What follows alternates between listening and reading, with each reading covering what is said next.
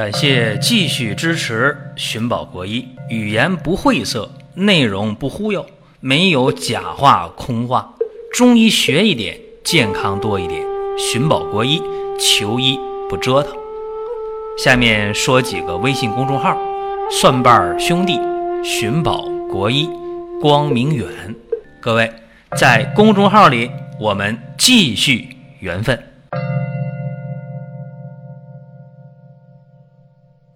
本期的节目和大家聊的是子宫脱垂。有人说这个话题听的人会多吗？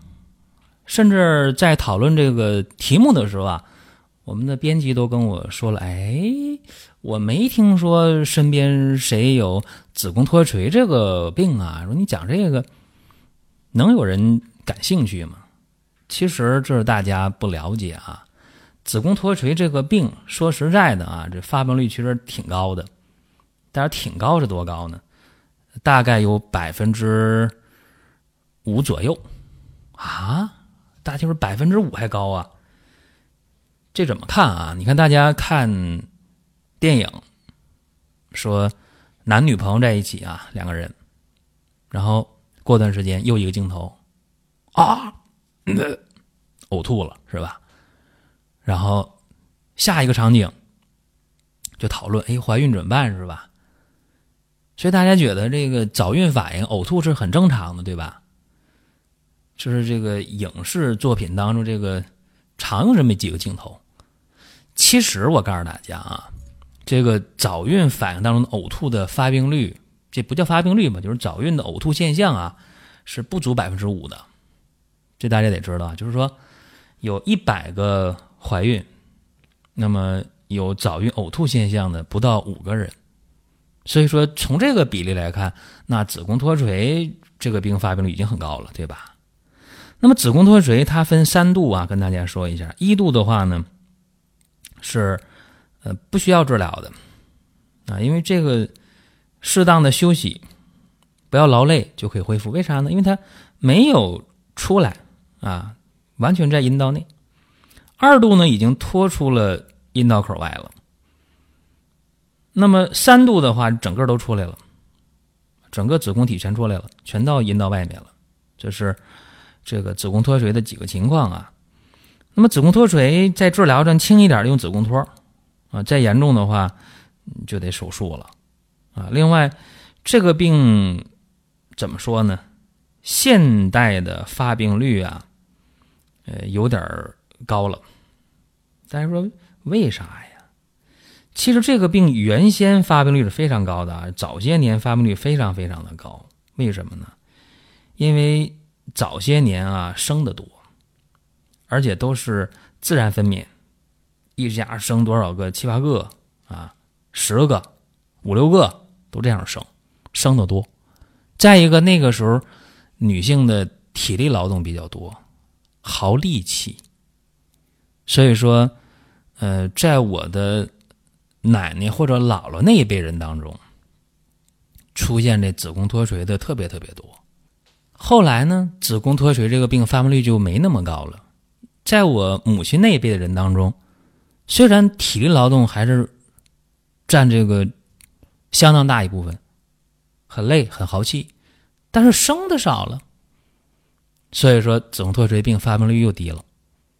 那么近些年，子宫脱垂的发病率又高了，很简单呐，因为很多女性在现代社会当中几乎没有什么体力劳动，也不锻炼身体，健身卡是可以办的，办完了是可以不去的啊，这很正常。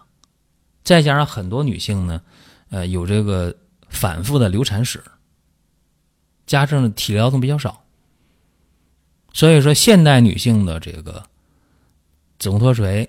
又有抬头的趋势了，然后前几天也有人问我啊，最近有三四位了，在微信上啊就问我这个子宫脱垂的事儿，能不能讲一讲？然后我也是有感而发，因为问这个病啊，两三个人按理说就不少了，更关键的是什么呢？是还有人问胃下垂，还有人问这个脱肛啊。说我一看，哎，这都属于脏气下垂呀，对吧？那咱不妨就讲一讲。有人说脏气下垂的话，这就用补中益气丸不就行了吗？嗯，这叫啥？这叫对中医啊知道的比较少，真的知道的比较少。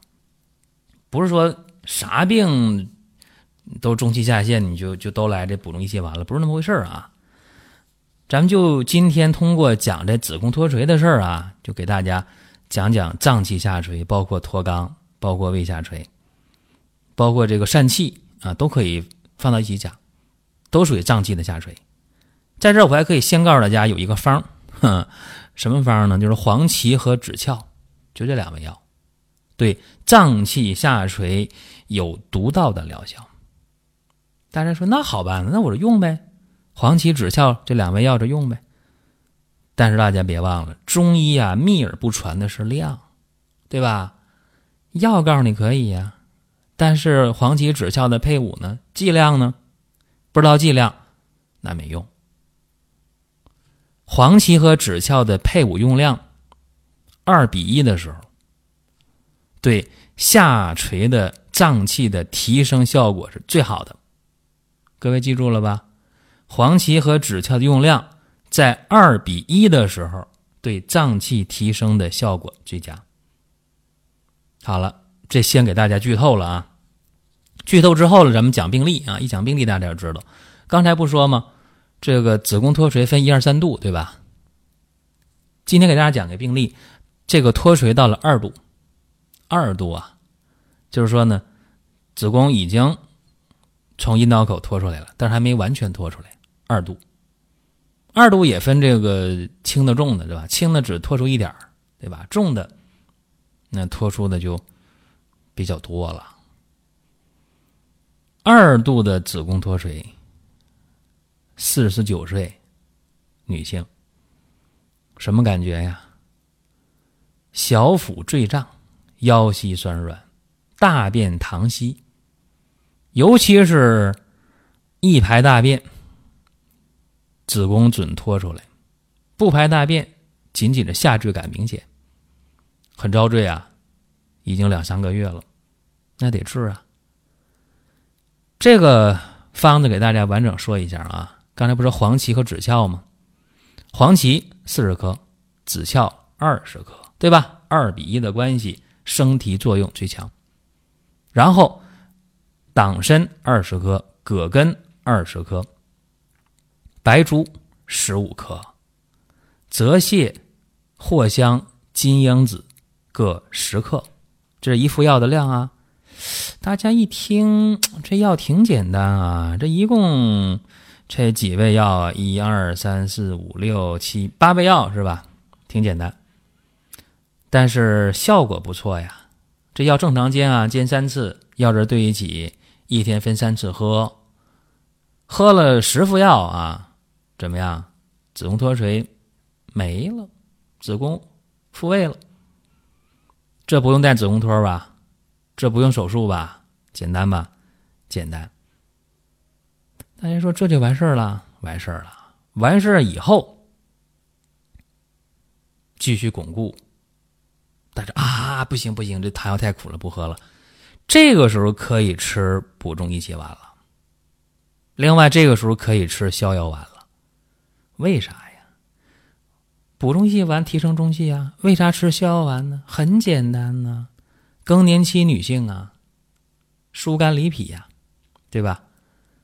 按说明书吃就行，吃了一个月好了，没事了，巩固了这一月，再也没有子宫脱垂的情况，停药啊，完事儿。给大家分析一下刚才这方啊，这里边黄芪、枳壳四十克和二十克，二比一提升的是吧？提升脏气下垂的。那这里边你看又用党参干嘛？补气呀，对吧？金樱子呢，腰肌酸软呢，对吧？哎，那么藿香泽泻呢，大便溏稀嘛，对吧？葛根干嘛呀？葛根呢，强腰膝呀，对不对？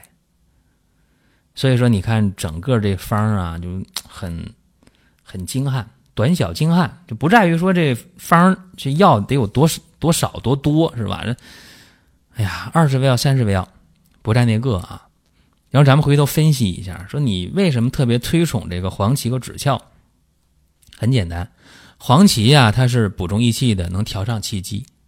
那么气机一旦通畅了，那就清气能生，浊气就能降。所以说呢，这个气机就理顺了。另外，这个枳壳呢，枳壳干嘛呢？枳壳是利气消积呀，对于脏气下垂是一个首选用药。所以说，这个黄芪配上枳壳啊。就能解决气虚下陷的各种常见病。你看子宫脱垂，包括胃下垂啊，还有肾下垂。肾下垂大家听的很少啊，包括脱肛，包括什么？包括这个疝气这一类的啊，效果都非常好。所以说，整个方啊，重点在于黄芪和枳壳的这个配伍应用。然后顺带的给大家也简单聊了一下，说其他几个病啊，也可以按这个思路啊去拟方，然后具体病具体灵活的加减化裁就可以了。应该这么讲啊，我们这个节目大家在听的过程当中，呃有操作性，而且呢能给大家一些思路。还有啊，就是大家能不能依葫芦画瓢说，哎，我就这病啊，我就这么用，然后用好了。算我捡着，用坏了就你责任，就你毛病啊！这个我我有点受宠若惊！为啥呢？因为咱们一再声明啊，这节目大家可以听，可以借鉴啊，但不是说谁都能用。用之前找临床医生把关，找药师给你把关。有人说，那我这没好大夫，或者我找着好大夫，我听你节目干嘛？嗯，这个咱不争论啊，反正咱们这个节目仅是一个交流探讨的平台啊，给大家提供思路而已。具体用的时候，一定要有明白人、有专业人士的指导才能用。好了，这是咱们今天的内容啊，大家可以在音频下方或者在公众号我们交流探讨都可以。另外呢，在节目结尾的时候和大家聊两句。在今天啊，我们要给大家安排一个活动，就是多香膏二送一的活动。多香膏啊，买两瓶送一瓶。这个活动非常的难得，因为送完即止啊，量不多。这多仙膏干嘛的？大家说多仙膏啊，多仙膏对于当今这个时代大家的困扰、大家的难题，应该说非常有帮助的意义。你看啊，比方说心情不好啊，情绪不佳，总郁闷的，或者说。这心里边总有事儿啊，本来挺挺小个事儿，他觉得事儿挺大，总琢磨的，啊，总郁闷的，心情不好的。